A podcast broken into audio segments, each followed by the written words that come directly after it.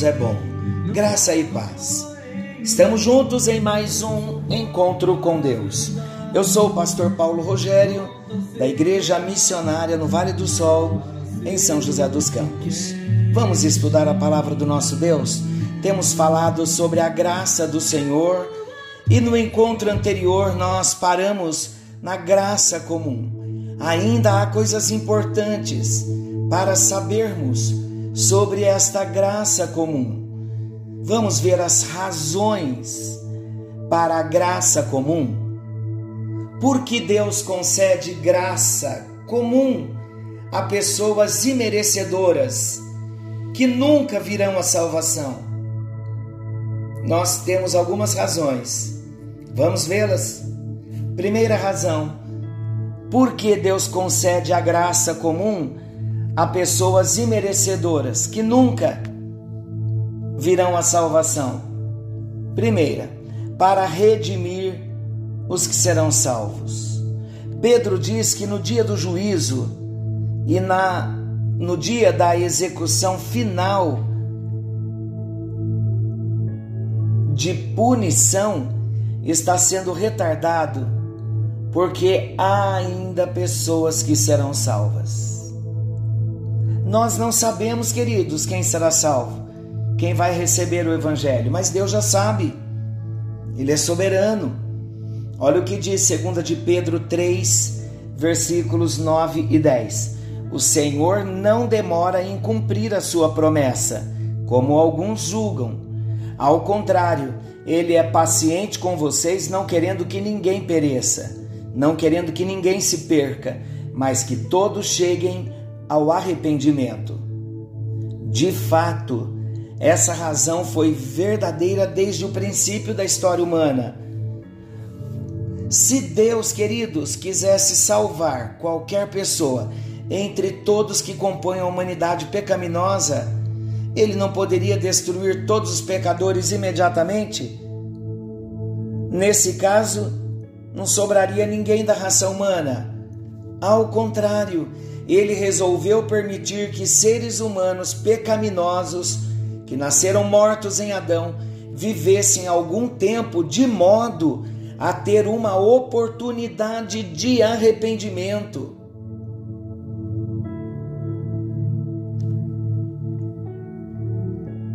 Isso é muito sério. Deus resolveu permitir que seres humanos nascidos em Adão, vivessem algum tempo, de modo que nesse tempo de vida venha ter uma oportunidade de arrependimento. Não foi assim que aconteceu comigo e com você em determinado ponto, em determinado tempo da nossa na nossa linha do tempo. Houve o dia em que a salvação nos alcançou, em que nós recebemos a Jesus. Então, queridos, Deus deseja que todo homem se arrependa, mas só vai usufruir da salvação aqueles que se arrependerem, que receberem a Jesus como Senhor e Salvador. Então nós vemos Deus mostrando aqui a sua bondade, Deus mostrando a sua misericórdia, porque a bondade e a misericórdia do Senhor, elas não são vistas somente na salvação do cristão, mas também nas bênçãos que Deus dá aos pecadores que não as merecem. Quando Deus é chamado bondoso para com os ingratos e maus, isso está lá em Lucas 6,35 essa bondade é revelada no universo para a glória do próprio Deus. Davi diz assim: O Senhor é bom para todos, a sua compaixão alcança todas as suas criaturas, criaturas salvas e não salvas. Na história de Jesus, conversando com um moço rico, nós lemos que Jesus olhou para ele e o amou. Está lá em Marcos 10, 21. Esse é um texto que me faz chorar. embora esse moço fosse um descrente, afastado de Deus, nascido em Adão, um moço rico, mas ele não ouviu, ele não recebeu o amor, a palavra, a proposta de bênção e de vida eterna. A Bíblia diz que ele saiu triste porque ele tinha muitas riquezas. Há um teólogo chamado Berkoff, ele diz que Deus derrama incontáveis bênçãos sobre todos os homens. E também indica claramente que elas são expressões, essa bondade de Deus, essa misericórdia de Deus, são as expressões de uma disposição favorável de Deus, que contudo fica muito aquém da volição positiva, da vontade positiva exercida para lhes perdoar, suspender a sentença a eles imposta e assegurar-lhes a salvação. Há uma disposição de Deus, mas essa disposição fica aquém da vontade do homem de se de ser perdoado, de se converter. São duas coisas diferentes. Deus deseja que todos se arrependam, que todos cheguem a um arrependimento. Mas nem todos chegam. Por quê? Porque negam a Deus, porque não querem vir a Jesus.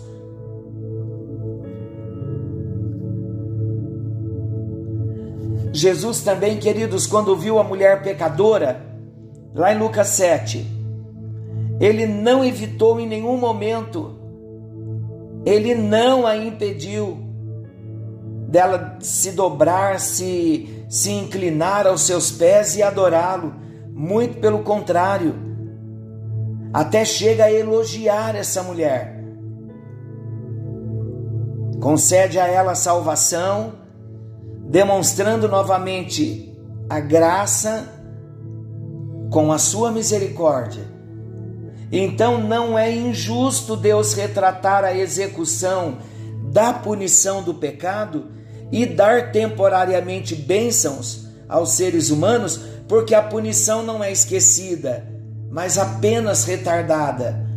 Então, retardando a punição, Deus mostra claramente que não tem prazer em executar o juízo final, mas ao contrário, ele se deleita na salvação de homens e mulheres.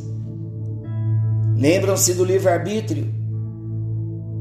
Deus deseja que todo homem, toda mulher se arrependam. Olha Ezequiel 33:11. Juro pela minha vida, palavra do soberano o Senhor, que não tenho prazer na morte dos ímpios, antes tenho prazer em que eles se desviem dos seus maus caminhos e vivam.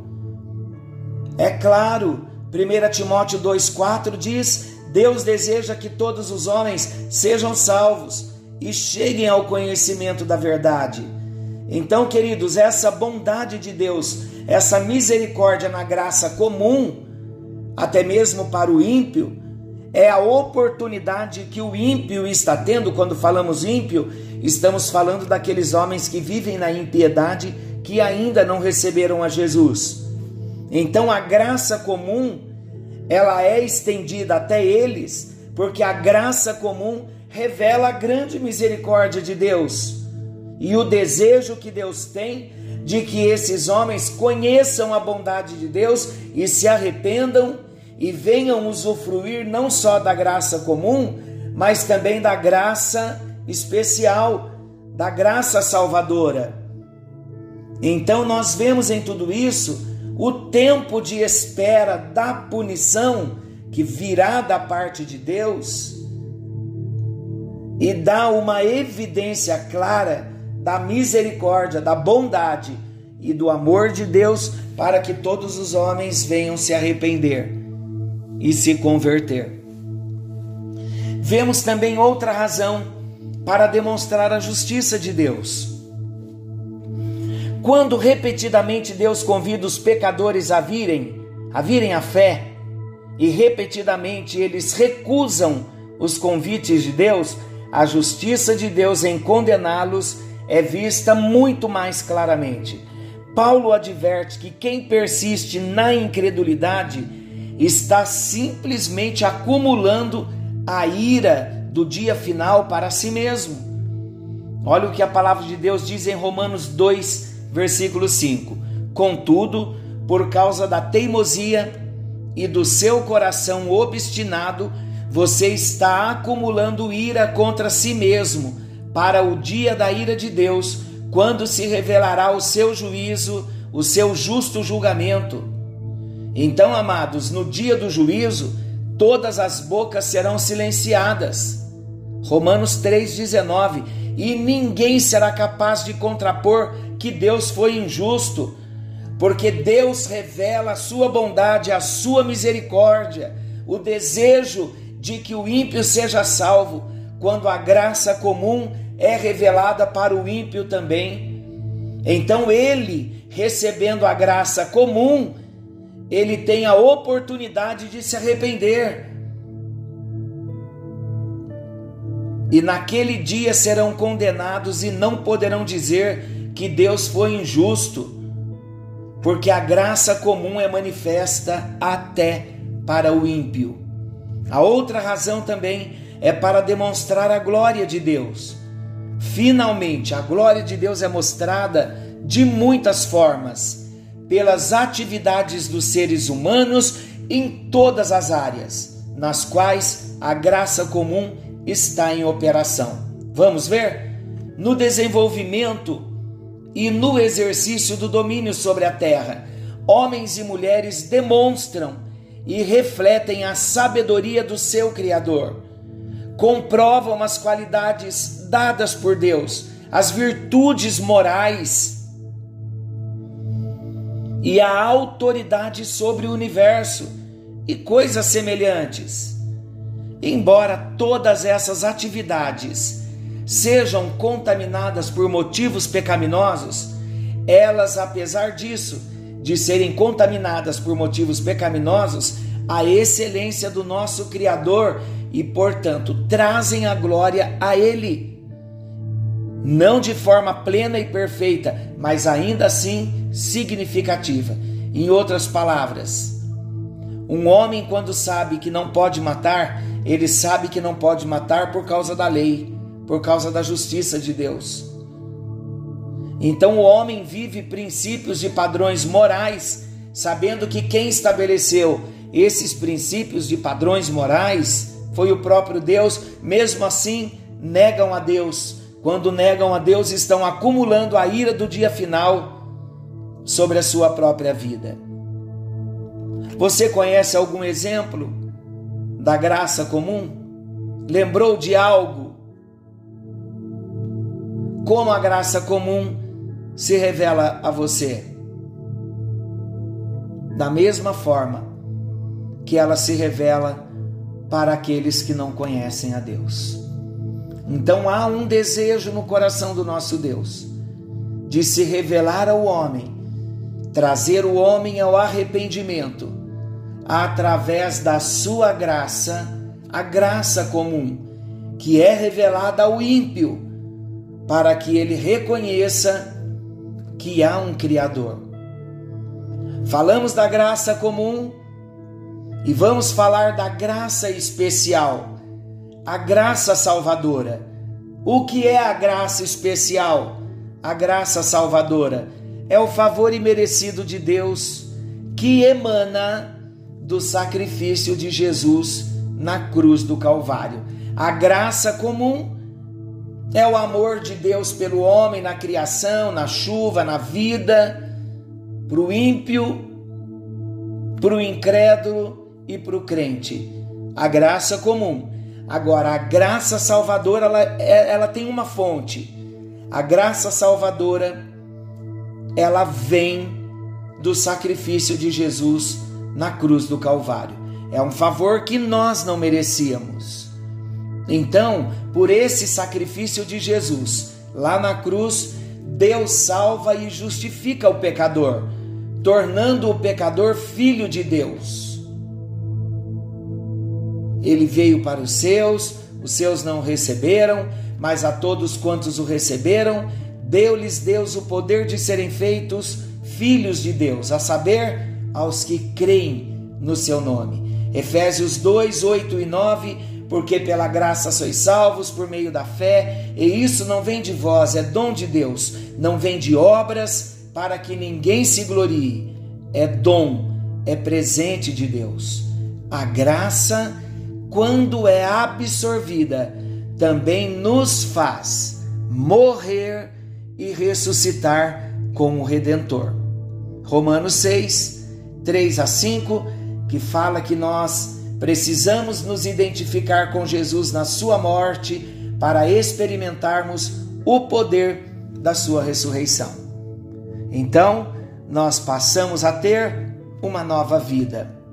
Assim, libertos da escravidão do pecado, pela graça especial concedida por Deus, não teremos mais sobre nós o poder do pecado, ou seja, o pecado não mais nos dominará e viveremos no amado para a glória de Deus. Ou seja, não nos tornamos agradáveis a Deus por nossos méritos, mas pela graça de Jesus, o nosso amado Salvador. Por tal motivo, então, não existem diferentes graduações do amor de Deus pelos homens. O Senhor nos ama igual profunda e extraordinariamente por causa de Jesus. O mais fraco dos discípulos é tão agradável a Deus como aquele que o é mais espiritual. Por quê? Porque a graça não faz acepção de pessoas. Glória a Deus. Eu pergunto: você está debaixo da graça comum e da graça salvadora? Ou ainda não está debaixo da graça salvadora? A graça salvadora, ela vem por meio do sacrifício de Jesus na cruz do Calvário. Como eu vou usufruir dessa graça? Reconhecendo, crendo, confessando a Jesus Cristo. Porque Deus amou o mundo de tal maneira que deu o seu único filho para que todo aquele que nele crê não pereça, mas tenha a vida eterna. Esse é o desejo do Senhor, ó Deus. E nós queremos usufruir da graça salvadora que em Cristo nós podemos ter. Não queremos viver apenas debaixo da graça comum, reconhecendo que tu és o Deus Criador e que na criação e por causa da criação o Senhor tem misericórdia do homem, dando o sol, dando a chuva, dando o alimento.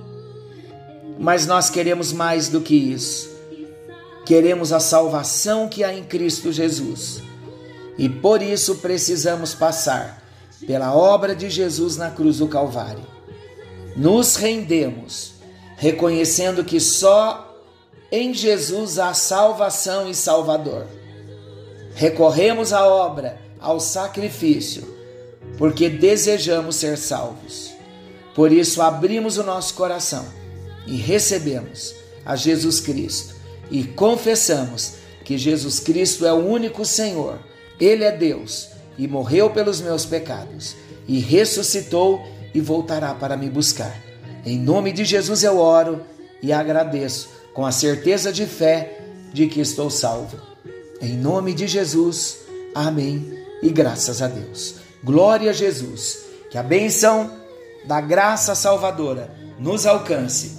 Querendo nosso bondoso Deus, estaremos de volta na segunda-feira com mais um encontro com Deus. Não percam amanhã, reencontro nesse mesmo horário com Gabriel Fiquem com Deus, forte abraço, excelente domingo a todos.